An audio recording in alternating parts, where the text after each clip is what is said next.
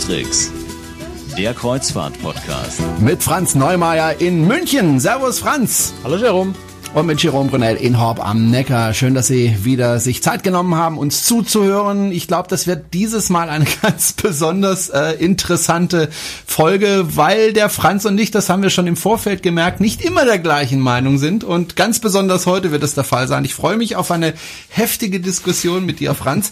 es geht um Folgendes. Ich habe das getan, was ich vor, ich glaube, drei Jahren zuletzt gemacht habe. Ich habe mal wieder eine Kreuzfahrt gebucht und äh, Franz, du hast es ja mitbekommen, das war nicht ganz einfach. Ähm, Hintergrund ist vielleicht der, der ist äh, vielleicht ein bisschen anders als äh, bei anderen. Ähm, ich habe äh, gebucht für mich, meine Frau, mein Kind, aber auch eben für zwei Chinesinnen, nämlich für meine Schwiegermutter und für deren Schwester. Und wie gesagt, Chinesinnen, da äh, klingelt es vielleicht bei dem einen oder anderen, da geht es schon los mit den Visa äh, für bestimmte Länder. Und das heißt, das schränkt ein bisschen meine Möglichkeiten ein, eine Reise zu buchen. Ich habe dann gesucht, Franz, und ähm, ja, habe erstmal bei TUI Cruises geguckt, weil ja damals, als ich damit gefahren bin, war ich eigentlich ganz zufrieden, aber musste dann feststellen, dass erstens mein Sohn im Hintergrund lacht und ähm, das ähm, Der ja, findet die Idee einfach gut, dass du eine Kreuzfahrt für ihn buchst. Ja, ne? ähm, richtig. Und ähm, habe dann also, wie gesagt, versucht bei TUI Cruises was zu bekommen, also so im Mittelmeer, habe dann aber feststellen müssen, es gibt kaum noch freie Plätze auf den Schiffen von TUI Cruises, zumindest im Mittelmeer. Ist das auch so deine Erfahrung, die du hast, Franz, dass die Reisen relativ schnell ausgebucht sind bei TUI Cruises? Ja, es gibt ja einen Grund, warum TUI Cruises jedes Jahr ein großes neues Kreuzfahrtschiff baut und in Betrieb nimmt. Äh, die Nachfrage ist tats äh, tatsächlich einfach sehr, sehr hoch. Also es scheint ein Produkt zu sein, das auf dem deutschen Markt sehr ankommt, sehr, sehr gefragt ist. Und man hat es jetzt auch gesehen, also ich weiß nicht, gerade letztes oder vorletztes Wochenende äh, hat TUI Cruises die Buchungen äh, geöffnet für den äh, Sommerkatalog 2018, glaube ich, wenn ich mich recht erinnere. Da warte, ich glaube, die am Freitagnachmittag haben sie die Buchungen geöffnet und über das Wochenende hinweg war der Server, also schon sehr, sehr langsam, äh, um es vorsichtig auszudrücken. Also da war ein immenser Andrang äh, auf die Buchungen, schon jetzt anderthalb, zwei Jahre im Voraus. Also ja, da ist die Nachfrage einfach sehr groß und Tui Großes fährt in, in vielen Bereichen einfach voll und ist relativ früh ausgebucht in vielen Bereichen. Gut, dann habe ich mir gedacht, schaue ich mal bei anderen Reedereien. Habe dann auch eine Vorgabe gehabt, die ich letztes Mal nicht hatte. Ich wollte eine Reise machen, die also mindestens zehn Tage dauert und nicht nach sieben Tagen schon aus dem, dem, aus dem Schiff raus. Weil ich finde, nach sieben Tagen hat man sich so erst so richtig dran gewöhnt an das Schiff. Dann wird's richtig schön und dann muss man schon wieder ans, äh, ja, ans Absteigen denken. Also meine Vorgabe Aber schon mal ein Punkt, dann, wo wir uns einig sind. ja, und da, da fallen dann auch schon Reedereien raus, ja, weil die, es gibt Reedereien, habe ich festgestellt, die im Mittelmeer immer nur sieben Tage fahren und dann aber auch immer die gleiche Strecke, so dass man nicht zwei Reisen hintereinander einfach äh, buchen kann. Äh, wenn ich mich richtig erinnere, Costa und MSC, die bieten immer sieben Tage Reise an. Korrigier mich bitte, wenn ich da auf falsch den, Auf liege. den großen Schiffen, ja, es gibt ja. schon auch so, so bei Neo Collection oder sowas, äh, bei, bei, äh, bei Costa gibt schon auch längere Reisen, aber ja, klar, also die großen Schiffe fahren ihre Standardrouten, was natürlich auch einfach von der Logistik auch. Äh, man muss einfach ja. denken. Logistik ist gleich Kosten, ist gleich, wenn das einfach ist, kann ich günstigere Reisen anbieten. Und wenn ich das Schiff jeden Samstag in Barcelona abfahren lasse, ist das wesentlich leichter zu organisieren, als wenn ich äh, am Samstag dann zehn Tage fahre, dann bin ich da am äh, Dienstag oder Mittwoch, dann fahre ich wieder zehn Tage, dann bin ich da wieder am Samstag. Das macht die Sache unnötig kompliziert. Insofern sind natürlich diese sieben Tage Standardroute ähm, ganz praktisch und an die Urlauber gedacht, ich habe eben sieben Tage, das ist eine Woche Urlaub, die ich mal schnell nehmen kann, ähm, ist einfacher als so, so Samstag bis Mittwoch oder sowas. Also die sieben Tage sind einfach auch gefragt. Mhm. Ja, und ich, ich habe mir gedacht, naja, die könnten ja immer zwei abwechselnde Reisen dann bieten, dann wären sie auch in einem Sieben-Tage-Rhythmus, haben sie aber nicht, also fiel das dann auch äh, unter den Tisch. Da habe ich gedacht, okay, Mittelmeer, AIDA ist da unterwegs, habe da auch tatsächlich freie Plätze gefunden, wollte dann äh, auch den Flug dorthin buchen, da war aber dann das Problem, ich klappe das auf der Internetseite raus und jetzt AIDA bitte gut zuhören, das ist nämlich echt eine Kritik, die ich habe. Ähm, da kam dann auf der Seite, okay, auf welchem Flughafen möchten Sie denn starten? Und dann habe ich Stuttgart angegeben, dann sagte mir das äh, die die Seite, nee, tut mir leid, alle Flüge ausgebucht. Dann habe ich gedacht, ja gut, dann äh, hm, dann gehen wir mal rüber nach Zürich in der Schweiz, das ist ja auch nicht so weit weg. Nee, alle Flüge ausgebucht. Äh, lange Rede kurzer Sinn, ich habe sämtliche Flughäfen auf, ausprobiert. Es gab einfach zu dem Schiff, das glaube ich äh, auf Palma gestartet ist, äh, keinen einzigen Flug über AIDA zu buchen. Ähm, ist natürlich blöd, weil mit dem Auto komme ich da irgendwie nicht hin äh, nach Palma. kannst du mal probieren. Also, auch weg. So, dann habe ich weitergeguckt. Dann habe ich, äh, bin ich aufmerksam, habe ich einfach auch auf deiner Seite geguckt, welche Reedereien gibt es denn noch, die, die ja preislich da so sind, wo ich es mir ungefähr vorstelle. Bin ich auf Royal Caribbean gestoßen und habe da auch eine schöne Reise gefunden. Da hieß es also zwölf Tage Mittelmeerfahrt und eine wirklich schöne Fahrt äh, mit schönen Zielen. Ähm, und zwar auf der Brilliance of the Seas. Franz, das Schiff äh, kennst du mehr oder weniger. Du warst noch nicht auf diesem Schiff drauf, aber die Brilliance of the Seas ist ja eine Schiffsklasse, die du kennst. Genau. Ja, ist, ist so aus meiner Sicht ist es so eine der schönsten Schiffsklassen, die man haben kann. Äh, sehr, sehr offen, äh, sehr, sehr schöner Zugang zum Meer, nicht so groß. Das ist ja immer, man fühlt sich einfach so ein bisschen besser zu Hause, vielleicht wenn das Schiff etwas kleiner ist. Ähm, auch bei Caribbean-Fans gilt so die, die, die Klasse um die Brilliance of the Seas herum so als eine der schönsten. Insofern äh, habe ich dir ja auch äh, geraten, wenn, wenn du das hinkriegst, machst, weil es ein schönes Schiff ist, eine schöne Route, ähm, solltest du machen. Genau. Und ähm, ja, ich war sogar ganz kurz davor, das zu buchen. Das Problem, was ich allerdings hatte, war, ähm, dass erstens mal, ich habe das am Wochenende gemacht und äh, am Wochenende erreichte Royal Caribbean nicht. Das heißt, du kannst ja nicht anrufen und sagen, hier, ich möchte gern buchen. Die sind am Wochenende zu. Das trifft, glaube ich, für die meisten anderen Reedereien ja. auch zu, aber ja. Ich frage mich halt, wenn ich irgendwie Zeit habe zu buchen, dann ist es eigentlich am Wochenende und da sind die zu. Könnte man vielleicht auch mal überdenken finde ich. Ähm, aber gut, äh, man kann ja dann noch am Montag anrufen. Ähm, das Problem war, die Schiffsreise auf der Internetseite hieß ja 1600 Euro und dann noch 200 Euro Guthaben auf dem Schiff. Dachte ich, Mensch, das ist ein guter Preis. Äh, die 200 Euro waren aber dann erst ab Balkonkabine. Ja, das heißt, die fielen dann schon mal wieder unter den Tisch. Und die 1600 Euro, die haben wir dann auch hingekriegt. Problem war allerdings nur, dass der Sohnemann eben auch fast so viel gekostet hat, nämlich 1300 Euro, wenn ich mich richtig erinnere. Also die Kosten stiegen und stiegen, um es kurz zu machen, mit Flug, der eigentlich okay war von, vom Preis äh, her, war absolut okay äh, inklusive Flug, der ging nach Barcelona von Stuttgart aus, kam dann die Reise für fünf Personen auf sage und schreibe 10.000 Euro. Das heißt also pro Familienteil sozusagen 5000 Euro. Ähm, ich weiß nicht, Franz, ob du das für einen angemessenen Preis hältst. War ja natürlich in der Hochsaison, ne, August. Ähm, ich fand das einfach wahnsinnig teuer. Naja, also angemessen ist immer so ein schwieriger Begriff. Ne? Also angemessen ist eigentlich immer ein subjektives Empfinden. Wenn mir die Reise das wert ist, dann buche ich das, beziehungsweise wenn ich es mir leisten kann. Insofern sind Preise immer so ein bisschen relativ. Ähm, wenn du es mal runterbrichst, du hast ähm, ja, das, äh, da, da streiten wir uns jetzt schon, ob ein Kind als volle Person zählt oder nicht. Äh, rein menschlich natürlich, aber vom Preis her vielleicht nicht unbedingt. Äh, also nehmen wir mal fünf Personen, machen es pauschal. Äh, 10.000 Euro sind 2.000 Euro pro Person inklusive Flug äh, auf zwölf Tage bezogen. Ich bin jetzt im Kopfrechnen schlecht. Äh, 2.000 Euro durch zwölf kommen wir wahrscheinlich irgendwo so bei 130, 140 Euro Tagespreis inklusive Flug raus.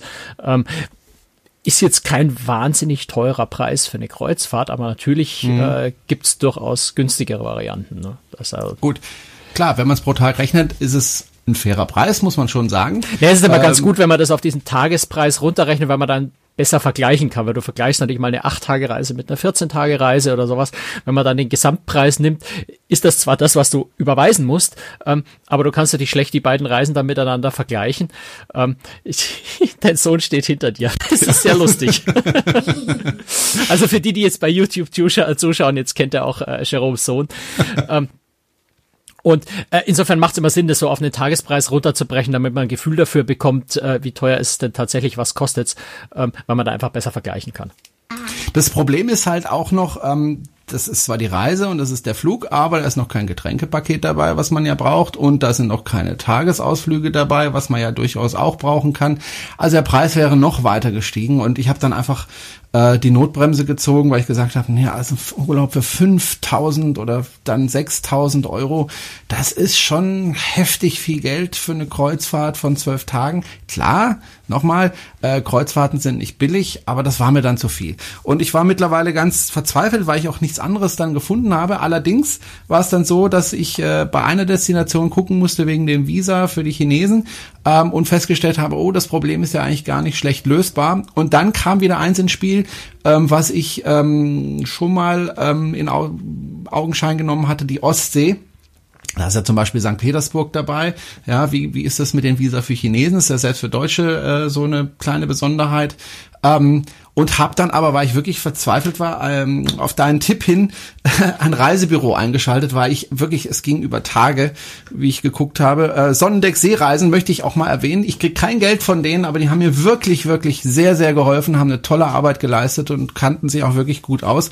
Und wir haben dann gemeinsam eine Reise gefunden, die äh, für mich jetzt schon was Besonderes ist, weil als ich äh, auf AIDA selber gearbeitet habe, bin ich genau diese Strecke gefahren, die ich jetzt fahren werde. Also ich kenne die Strecke schon gut äh, und ich werde auf einem Schiff fahren, äh, auf dem ich auch mal einen halben Tag war, um mir das Schiff anzuschauen. Damals, als ich bei AIDA gearbeitet habe. Sprich, ich werde auf AIDA fahren nach St. Petersburg und zurück mit Welches Zwischenstopps. Schiff ist denn nur? Ich, ich, das ich bin immer so AIDA, allergisch, wenn jemand sagt, ja. ich fahre auf AIDA, weil AIDA ja. hat so viele Schiffe inzwischen. Ja, richtig.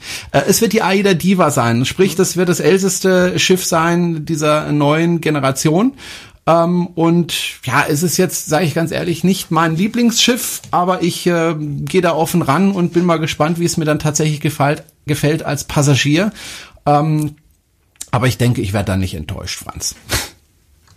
Nee, also ich kenne die Aida Diva jetzt persönlich nicht, äh, aber gerade die Ostseeroute ist natürlich sehr, sehr ähm, ja, destinationsbezogen. Du bist ja so, so lange und so viel in den Häfen, dass das Schiff jetzt nicht so wichtig ist wie bei einer Transatlantik oder wie bei einer Reise, wo sehr viele Seetage drin sind, ähm, so dass das Schiff da ja auch so ein bisschen in den Hintergrund tritt, gerade in der Ostsee. Was mich wundert, ist, dass du gerade jetzt in der Ostsee gelandet bist, weil das ist normalerweise so das Gebiet, was eigentlich doch signifikant teurer ist als das Mittelmeer, allein schon, weil die Liegegebühren äh, in, in der Ostsee natürlich teurer sind, weil Ostsee ja jetzt schon, äh, wir haben letzte Woche über Umweltschutz gesprochen, ja äh, eine Schutzzone ist, wo also mit Scrubber beziehungsweise mit teurem äh, Marinedieseltreibstoff gefahren werden muss.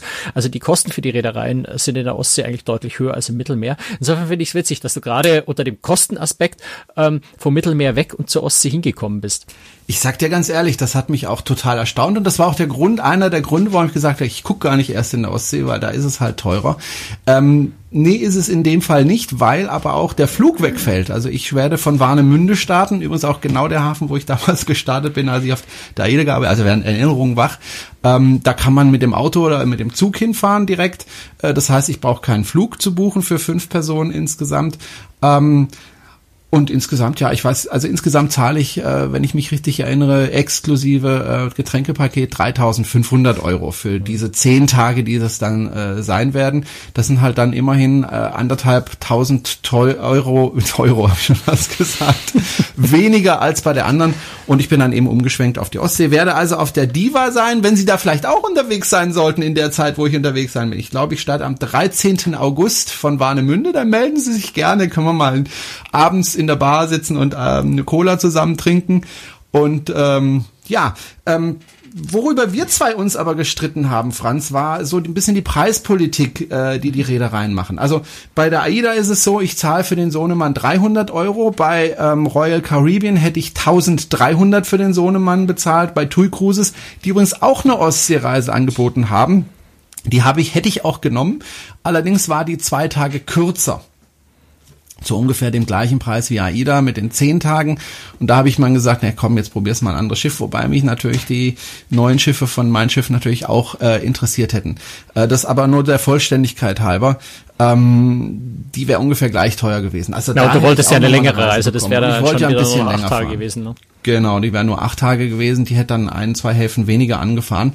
Ähm, aber die Preispolitik bei TUI ist ja natürlich so im Moment, äh, dass äh, die Kinder einfach gar nichts kosten. Bei AIDA zahle ich 300 Euro und bei Royal Caribbean hätte ich für den Kleinen 1300 mhm. gezahlt. Das sind ja schon signifikante Unterschiede. Du hast zu mir gesagt in der Diskussion vorher, naja, es ist eher die Ausnahme, dass die Kinder äh, weniger bezahlen. Ich sag dazu, naja, ein Kind verbraucht weniger auf dem Schiff, sprich, ähm, braucht weniger Essen. Gut, was es natürlich vielleicht eventuell braucht, ist eine Kinderbetreuung. Die kostet natürlich auch Geld. Die wird ja auf den Schiffen kostenlos angeboten. Aber ich war einfach verärgert darüber, dass das eine Reederei für so einen kleinen Knirps, der wird dann fünf Jahre alt sein, so viel Geld nimmt. Aber du warst da anderer Meinung als ich. Naja, anderer Meinung. Ich, ich nehme so ein bisschen eine andere Perspektive ein. Ich möchte aber vorher noch eine Sache ergänzen, weil du sagst, TUI Cruises äh, Kinder kostenlos. Ja, im Moment noch.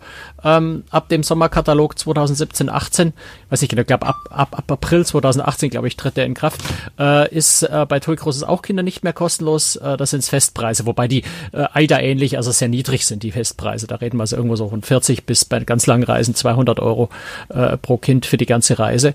Ähm, aber selbst TUI Cruises verändert das also jetzt dann äh, ab 2018 auch so ein bisschen. Aber äh, du hast schon recht, also der Unterschied zu einem, zu einem Royal Caribbean oder vielen anderen internationalen Reedereien äh, ist tatsächlich anders. Ähm, ich, ich, also warum wir, warum wir äh, da diskutieren bei dem Thema, ist vor allem, weil ich manchmal äh, versuche, so ein bisschen die wirtschaftliche Position einzunehmen und sage, okay, wir sind äh, in einer westlichen Demokratie, in einer Marktwirtschaft ähm, und bei einer Marktwirtschaft bestimmen Angebot und Nachfrage das Preis. Ne? Also da ist kein Unter Unternehmen, ist ein Wohlfahrtsinstitut. Ähm, keiner sagt, na ja, aber der Jerome, so ein armer Kerl ist, äh, kriegt einfach mal die Reise äh, für 500 Euro billiger, sondern äh, auf einer, auf, in der Marktwirtschaft äh, regelt eben Angebot und Nachfrage den Preis. Jetzt wissen wir alle, die, die Kreuzfahrt wächst wie verrückt. Die Nachfrage ist tendenziell höher als das Angebot an Betten an Schiffen. Deswegen wird ja auch wie verrückt neue Schiffe gebaut. Da haben wir vor zwei Wochen auch schon ausführlich drüber gesprochen. Ähm, also im Prinzip hängt äh, das Angebot der Nachfrage immer hinterher. Und das ist so eine blöde, also für, für, den, für, den, für den Kunden eine blöde Situation auf einem Markt, in der Marktwirtschaft. Wenn mehr Nachfrage als Angebot ist, ist die automatische Erfolge eigentlich der Preis steigt. Ähm, also um es ganz plastisch und trivial zu schildern, wenn ich als, äh, als Anbieter ein Produkt habe, äh, ich habe davon drei Stück, ähm, dann schaue ich mal, wie weit ich den Preis hochtreiben kann, bevor ich genau drei Leute finde, die noch bereit sind, diesen Preis zu bezahlen. Also sagen wir, ich habe drei Stück von diesem Produkt, ich verlange dafür 100.000 Euro und genau drei Leute sind bereit, diese 100.000 Euro zu bezahlen. Dann habe ich mit diesen drei Stück 300.000 Euro verdient. Wenn ich jetzt sage, oh Gott, 100.000 Euro ist schon verdammt viel für so ein Produkt. Ich bin mal fair und gebe das für 50.000 Euro her. Dann gäbe es vielleicht 100 Leute, die es für 50.000 Euro kaufen würden. Ich habe aber nur drei Stück. Also verkaufe ich drei Stück, a 50.000, habe 150.000 Euro verdient, aus unter Sicht des Unternehmens 150.000 Euro verschenkt. Weil ich habe ja nur drei Stück und wenn ich drei Leute habe, die 100.000 dafür bezahlen, dann nehme ich doch die 300.000. Und das jetzt runtergebrochen auf die Kreuzfahrt ist natürlich nicht ganz so trivial, weil die Produkte unterschiedlich sind und jeder eigene Vorlieben hat und, und so weiter. Also der, der Markt ist komplexer und schwieriger vergleichbar. Aber das Problem unter Anführungszeichen auf Schiffen ist, ich habe pro Schiff eine bestimmte Anzahl von zugelassenen Passagieren. Also ein Schiff darf ja nicht beliebig viele Passagiere an Bord nehmen, selbst wenn genügend Betten, Kinderbettchen, Luftmatratzen auf den Gängen äh, verfügbar wären. Ähm, freigegeben und zugelassen ist ein Schiff für die Zahl X, sagen wir 1000. Oh, ich habe also ähm, 500 Kabinen, machen wir es ganz trivial. Das Schiff ist zugelassen für 1000 Schiffe, dann kann ich in jede Kabine zwei Leute reinlegen. Wenn ich jetzt sage, ich mache für Kinder den halben Preis, was man sagen könnte, wäre ja eigentlich fair aus den Argumenten, die du genannt hast. Dann hätte ich also in einer von diesen Kabinen statt zwei Personen, die 1000 Euro zahlen, ähm, drei Personen, wo 2000 und einer 500 bezahlt. Das bedeutet aber, weil ich insgesamt nicht mehr als 1000 Leute an Bord nehmen darf, dass ich eine andere Kabine nur mit einer Person belegen kann. Dort verliere ich also 500 Euro. Weil ich ja das Kind für 500 Euro in der einen Kabine übernachten lasse und dafür dieses Bett in der anderen Kabine nicht mehr belegen kann, weil ich sonst meine Maximalzahl überschreiten würde. So, das heißt, macht eine Reederei diesen Deal dann ist sie zwar kinderfreundlich, aber sie verdient 500 Euro weniger. Und dann ist eben die große Frage, warum sollten sie es tun? Warum sollten sie freiwillig auf Geld verzichten, dass der, dass der Markt hergibt, weil die Nachfrage so groß ist. Naja, weil sie vielleicht auch mal an eines denken, äh, was du gar nicht erwähnt hast, ist Kundenbindung. Also äh, ich bin ja schon mal mit TUI Cruises gefahren und hatte dann in Erinnerung, okay, mein Kind zahlt nicht, da habe ich als erstes geguckt und hätte ich da was gefunden, was äh, mir gepasst hätte, dann hätte ich ohne groß auf die anderen Räder reinzuschauen bei TUI Cruises wieder gebucht. Ähm, hat halt diesmal nicht geklappt, weil sie voll waren. Ähm, Aber wenn ich jetzt zum Beispiel das nächste Mal eine Reise buche, dann wird Royal Caribbean nicht an erster Stelle für mich stehen, weil ich sagen werde, naja gut, aber da wird's richtig teuer, weil mein Sohnemann kostet da halt richtig viel Geld ähm, da gucke ich lieber erstmal bei den anderen. Das heißt, die haben mich als Kunden erstmal verloren.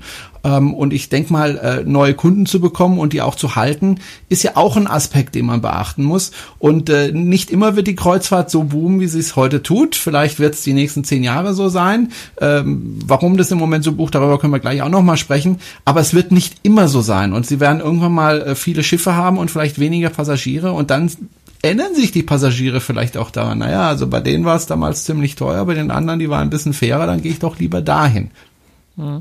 Also ich glaube zwei Aspekte, die da ganz wichtig sind.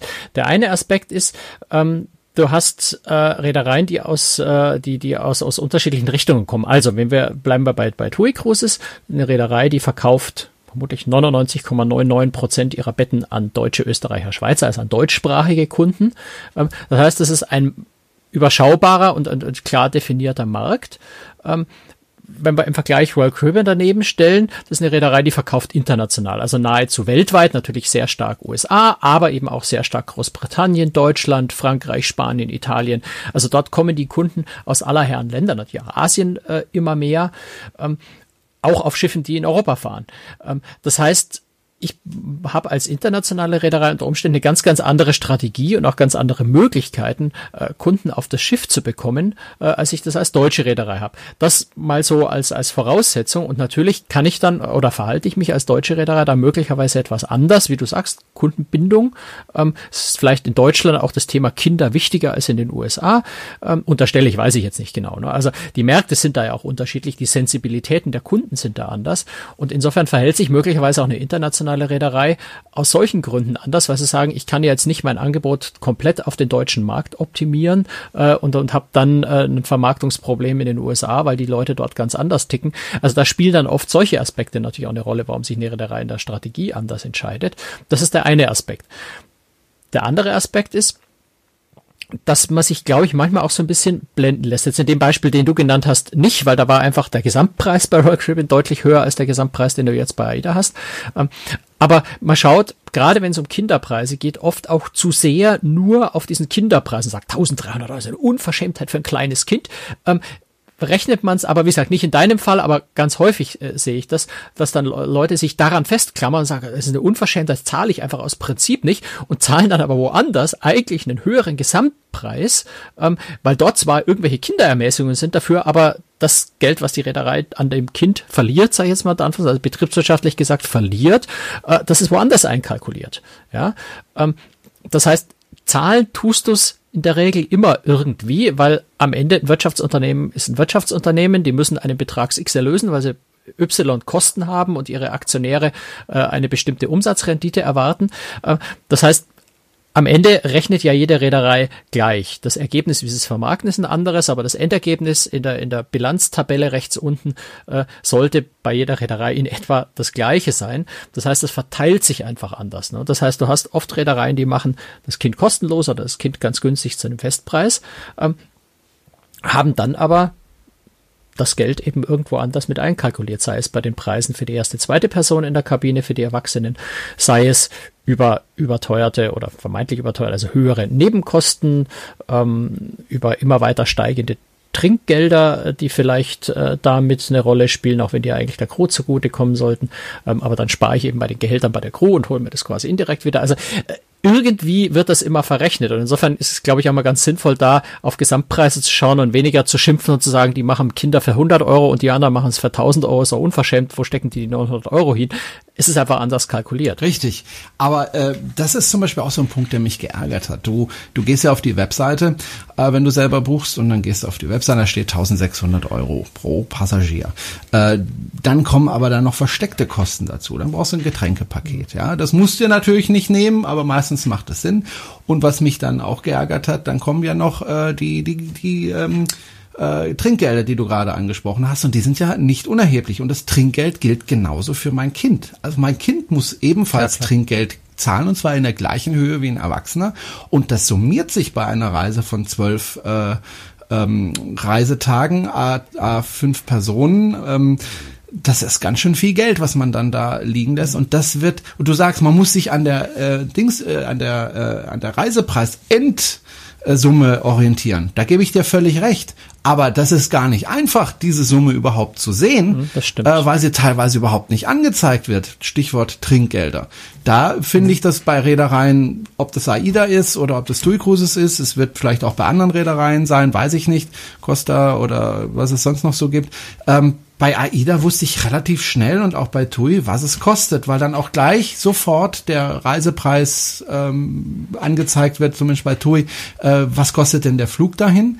Äh, da sind alle Trinkgelder inklusive, da sind alle Getränke inklusive und so weiter. Da weiß ich sehr schnell, ähm, wie der Reisepreis ist. Der ist nicht unbedingt niedriger als, als bei den anderen Reedereien, aber ich weiß relativ schnell, das kostet mich die Reise und da gibt's keine bösen Überraschungen. Ähm, ich musste ja auch gegenüber den, den Chinesen auch argumentieren, was es kostet. Da hatte ich ja auch immer hin und her Kontakt und dann äh, habe ich gar nicht mehr an die Trinkgelder gedacht, habe denen einen Preisepreis kommuniziert und dann sagten sie, ja, es war viel, aber okay. Und dann kam ich irgendwann drauf, ups, da haben wir ja noch die Trinkgelder vergessen. Dann muss ich mhm. wieder äh, da Kontakt aufnehmen und sagen, hier, also das äh, Trinkgelder jetzt noch. Äh, zwölfmal, was weiß ich, zwölf Euro. Äh, ja. lass, lass, uns mal die Trinkgelddiskussion ja, so ein bisschen ja, außen vor, weil über die haben wir schon ganz oft. Es geht um die Nebenkosten und das sind ja nicht nur die Trinkgelder. Es sind natürlich aber auch Landausflüge, die hast du auch bei AIDA und TUI Cruises zusätzlich. Ähm, du hast Souvenirs, die du kaufst, du gehst ins Spa. Also es gibt ganz viele Dinge, die extra kosten. Und das ist, glaube ich, auch in anderen Urlaubsformen so. Also mhm. du fährst ja auch nicht nach Rom und bietest da dein Hotel und bist dann völlig überrascht, überrascht, dass die fürs Essen noch was haben wollen und total überrascht, dass das Taxi vom Flughafen dahin noch extra geht und du fällst aus allen Wolken, dass wenn ich ins Kolosseum rein will, die auch noch Eintritt haben wollen da. Also ich, da, da verstehe ich manchmal so ein bisschen die Argumentation bei Kreuzfahrten nicht, dass man sagt, Kreuzfahrt, da muss alles drin sein. Da muss wirklich alles total drin sein, alles andere unglaubliche Frechheit und wahnsinnig schwer zu kalkulieren. Ist aber bei jedem Urlaub so. Es ist nicht nur im Urlaub so, es ist eigentlich bei deinem gesamten Leben so. Ähm, du gehst aus der Tür raus und alles, was du tust, kostet Geld. Also ich ich finde das nicht schön. Ja? Es wäre die, die, die Welt wäre viel gemütlicher, wenn wir in so einem sozialistischen Einheitsstaat leben könnten, wo alles frei und, und, und Blumenkinder und so. Ich will das nicht negativ sagen. Ich wäre, glaube ich, ein wesentlich entspannteres, leichteres Leben. Und deswegen gibt es auch viele Leute, die sich an die DDR zurücksehnen, weil vieles von diesen Dingern da tatsächlich leichter war. Ganz viele andere Dinge viel schlimmer. Aber ähm, also ich glaube, das ist einfach unsere Welt. Das ist unser, unser Leben, das ist unsere Marktwirtschaft, in der das so ist. Jetzt hast du aber gesagt, es gibt Reedereien, die es anders machen und das ist möglicherweise deren Wettbewerbsvorteil. Also Zumindest das ist bei mir. Markt. Ne? Das ist natürlich auch Markt. Äh, Unternehmen treten in Wettbewerb zueinander und ich kann mir das aussuchen, was mir persönlich am besten gefällt.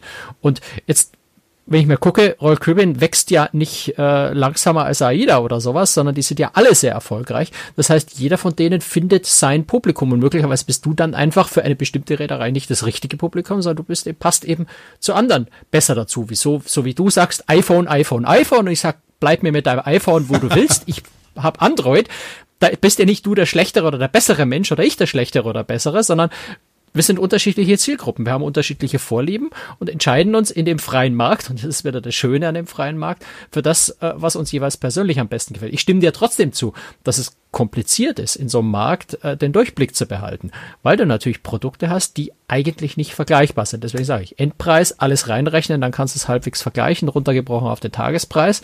Dann, dann siehst du nämlich, beim einen kostet 130, beim anderen kostet 135. Ups, der Unterschied ist ja fast, fast nicht vorhanden. Oder Ganz im Gegenteil, beim einen sind 90, beim anderen 150, wenn man alles reinrechnet, großer Unterschied. Ähm, ich glaube, damit muss man sich einfach abfinden, dass unsere Welt, die viele Vorteile durch ihre freiheitliche Demokratie bietet, äh, in der Hinsicht auch ein paar Nachteile hat, die das Leben komplizierter machen.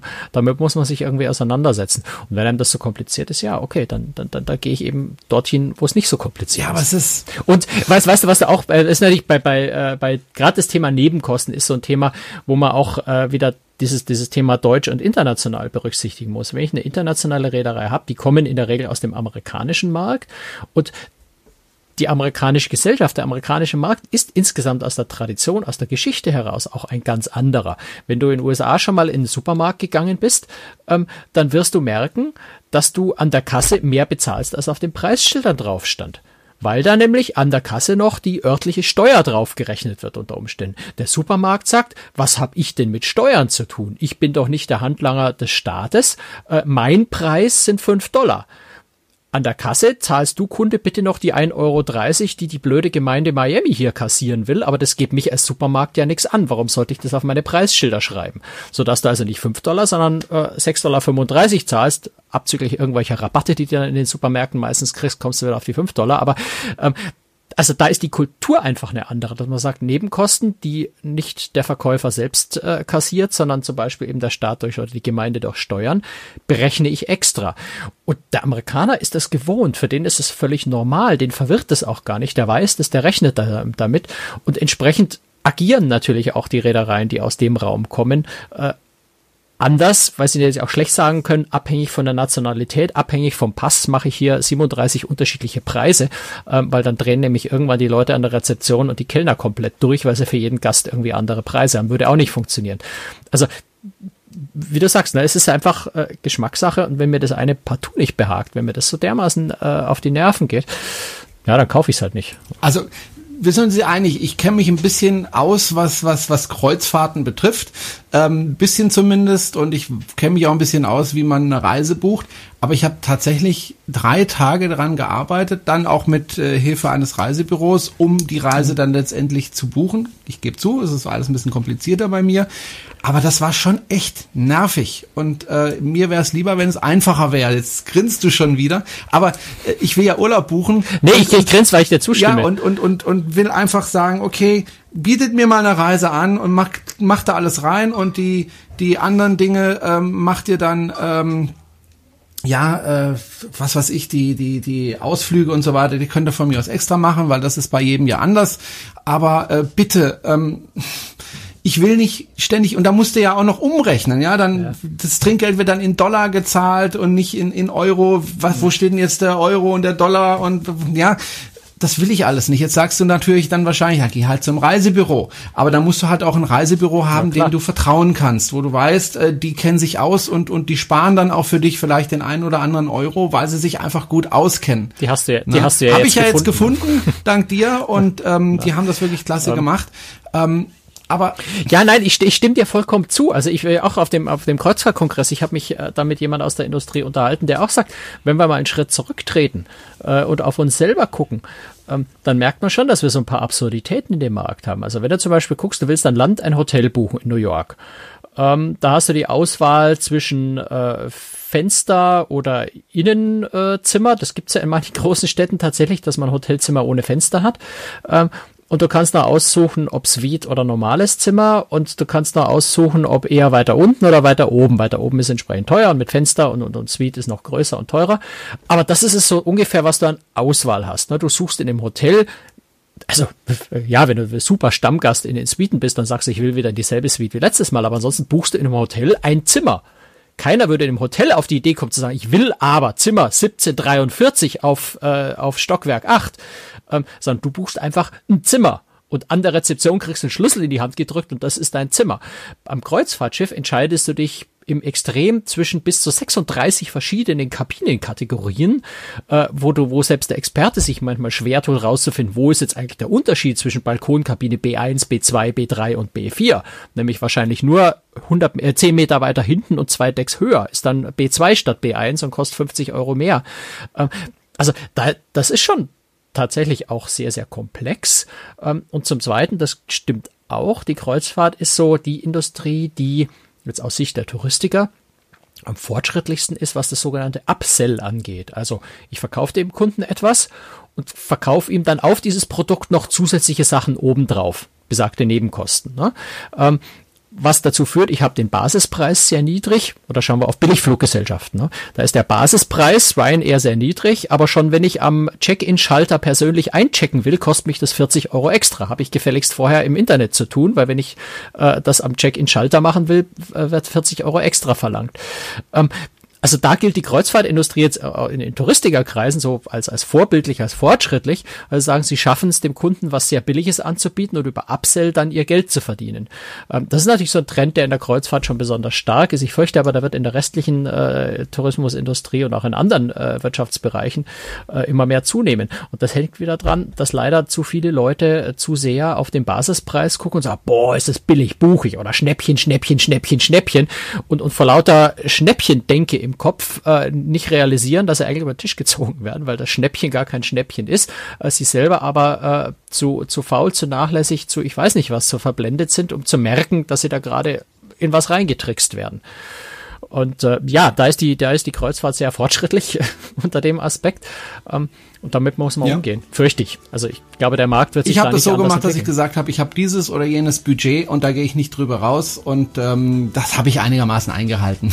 so einigermaßen. Nicht ganz, aber doch nach Zusammenrechnung aller Kosten. Gut, Franz, äh, war ja. nett. Ja. Lass uns noch mal ganz ja. kurz über Preise sprechen, nur ja. zwei Minuten, weil äh, dir ist es aufgefallen und mir ist es tatsächlich auch schon aufgefallen, äh, dass die, im Moment die Preise für Kreuzfahrten für nächstes Jahr sehr hoch sind. Mhm. Also gefühlt. Ähm, war so unser Eindruck, Mensch, das war schon mal, war schon mal echt günstiger. Und äh, ich bin mir, ich bin mir gerade völlig unsicher, wie sich das entwickeln wird im Laufe. Also letztes Jahr habe ich mir mal den Spaß gemacht. Ich habe äh, eine Reise beobachtet, habe da Balkonkabine für uns drei. Ähm, nur Spaß ist, haben wir über die Monate beobachtet. Und das war tatsächlich Balkonkabine bei einer internationalen Reederei. Ähm, die hat am Anfang äh, Gesamtpreis irgendwie, glaube viereinhalbtausend. Das war auch so eine zehn Tage Reise. Viereinhalbtausend Euro für drei Personen gekostet. Äh, ging dann äh, im Laufe der Monate bis sechseinhalbtausend Euro hoch. Ähm, und bis zwei Monate oder anderthalb Monate vor der Abreise war sie dann plötzlich bei 3,2, wenn ich mich recht erinnere. Also unglaubliche Schwankungen. Jetzt äh, aus der Beobachtung heraus würde ich jetzt sagen, einfach mal gelassen zuwarten, nicht jetzt schon buchen. Man kann immer noch im Mai für den Juli buchen. Ähm, ich bin mir dieses Jahr nur völlig unsicher und vielleicht gibt es da unter unseren Lesern Leute, die da Meinungen haben oder unseren Hörern Meinungen, äh, die Meinungen haben oder die vielleicht Erkenntnisse haben äh, und die uns das auch kommentieren können, wo sie glauben, dass die Preisentwicklung hingeht. Ähm, Dadurch, dass natürlich jetzt Türkei und andere äh, Reiseländer im Moment für dieses Jahr das erste Mal richtig, äh, richtig stark ausfallen und vielleicht das dann auch äh, Auswirkungen auf die Nachfrage, auf die Kreuzfahrt hat, ähm, bin ich persönlich sehr, sehr gespannt, ob in diesem Jahr so eine ähnliche Entwicklung sein wird, dass die Reedereien jetzt versuchen, hohe Preise zu erzielen, auch weil die Nachfrage im Moment sehr groß ist, ähm, und die Preise dann tatsächlich kurz vor Abreise nochmal kippen werden oder ob dieses Jahr nicht, ob das dieses Oder Jahr ob vielleicht passiert. alle äh, Schiffe komplett ausgebucht sind äh, und einfach keine Tickets mehr vorhanden sind. Das kann natürlich auch passieren. Was äh, dasselbe ja, ja, Ergebnis ja. gibt. Ähm, ja. wie gesagt, also übrigens der Preis, den ich die ganze Zeit genannt habe, das war nicht für eine Balkonkabine, sondern das war für die billigste Innenkabine, die ich finden konnte. Also 10.000 Euro für zwei Innenkabinen, das, das fand ich dann doch ein bisschen teuer. Ja, knackig. Knackig. Ähm, auch wenn es eine wirklich schöne Reise geworden wäre mit einem schönen Schiff. Jetzt gehen wir auf die Diva und ich bin da sehr gespannt. Das, das ist auch eine schöne Reise. Reise. Am 13. August steige ich auf. Vielleicht der ein oder andere Hörer auch. Dann kann er sich gerne hier in den Kommentaren oder so melden. Ich würde mich freuen, wenn ich den einen oder anderen Hörer dort treffen würde. Das war's für diese Woche. Dankeschön fürs Zuhören. Tschüss, Franz.